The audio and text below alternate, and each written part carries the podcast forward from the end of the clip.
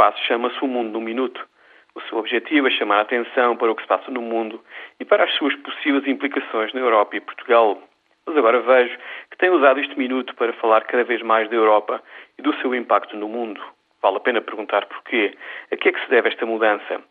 Acho que a resposta tem a ver com o risco político. Durante muitos anos, o risco político era algo que os decisores governamentais e empresariais tinham que ter presente quando consideravam o que podia acontecer fora da Europa. Mas agora o risco político passou claramente para dentro da Europa. Os juros das dívidas públicas da Itália e da Espanha há 10 anos estão hoje na casa dos 7%. Mas os juros das dívidas de países como a França, a Áustria, a Holanda e a Finlândia também estão a ser claramente pressionados.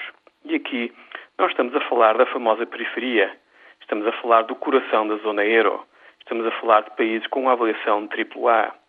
Nem isto, pelos vistos, incluído os investidores institucionais internacionais. Há cada vez menos confiança na zona euro e há cada vez mais ansiedade e medo. A linguagem dos decisores políticos europeus reflete esta situação. Basta ouvir Angela Merkel, a chanceler da Alemanha, ou Durão Barroso, o presidente da Comissão Europeia. A probabilidade de algo correr mal ao nível político, económico ou financeiro na zona euro é agora elevada. O que é que esta subida do risco político significa para Portugal?